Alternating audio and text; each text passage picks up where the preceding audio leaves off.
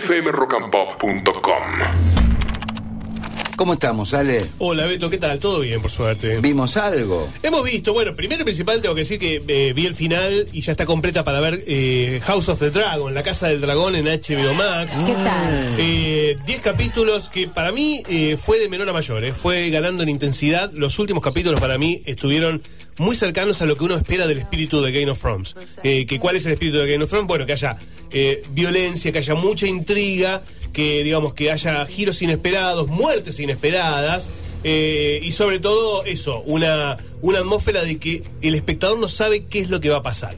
Y eso me parece que se dio mucho en el capítulo 9 y 10 de House of the Dragon, la Casa del Dragón, que cuenta justamente el, eh, digamos, el origen, eh, la, la pelea interna que tuvo la Casa Targaryen, los, los, la casa que domina los dragones.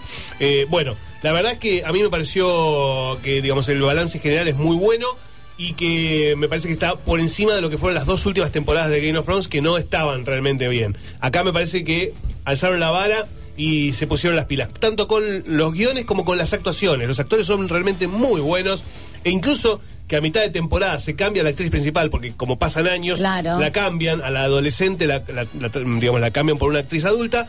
La transición es buenísima, está muy bien, ambas actrices son geniales y me parece que eso le, dio un punto extra. Así que House of the Dragon, la Casa del Dragón, ya está completa en HBO Max. Si no la vieron todos los domingos, la pueden ver completa los 10 capítulos ya disponibles en la plataforma. Eso por un lado.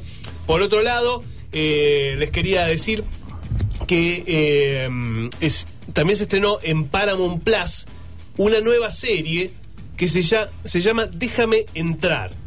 En Déjame entrar es una serie que está basada en una película, tiene una película como base, es una película sueca Sí. de un papá que viaja con su niña, con su hija, de pueblo en pueblo, se van mudando. Nadie sabe bien por qué, pero cada tanto desaparecen y es porque la niña sufre una especie de enfermedad que la hace adicta a la sangre.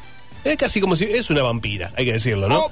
Eh, bueno, esta película fue un éxito y ahora Paramount hizo una serie que va a mostrar justamente el derrotero entre padre e hija en distintas ciudades, empezando por Nueva York, en los Estados Unidos. Está ambientada en Estados Unidos. El protagonista es el actor Demian Bichir, un actor mexicano que trabaja en Hollywood.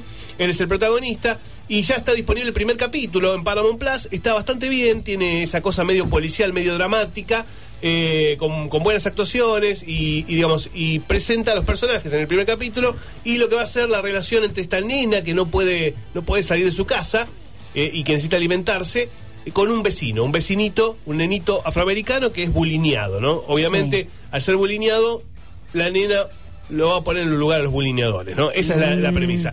Bueno, se llama Déjame entrar y está en Paramount Plus. fmrockandpop.com. Conectate.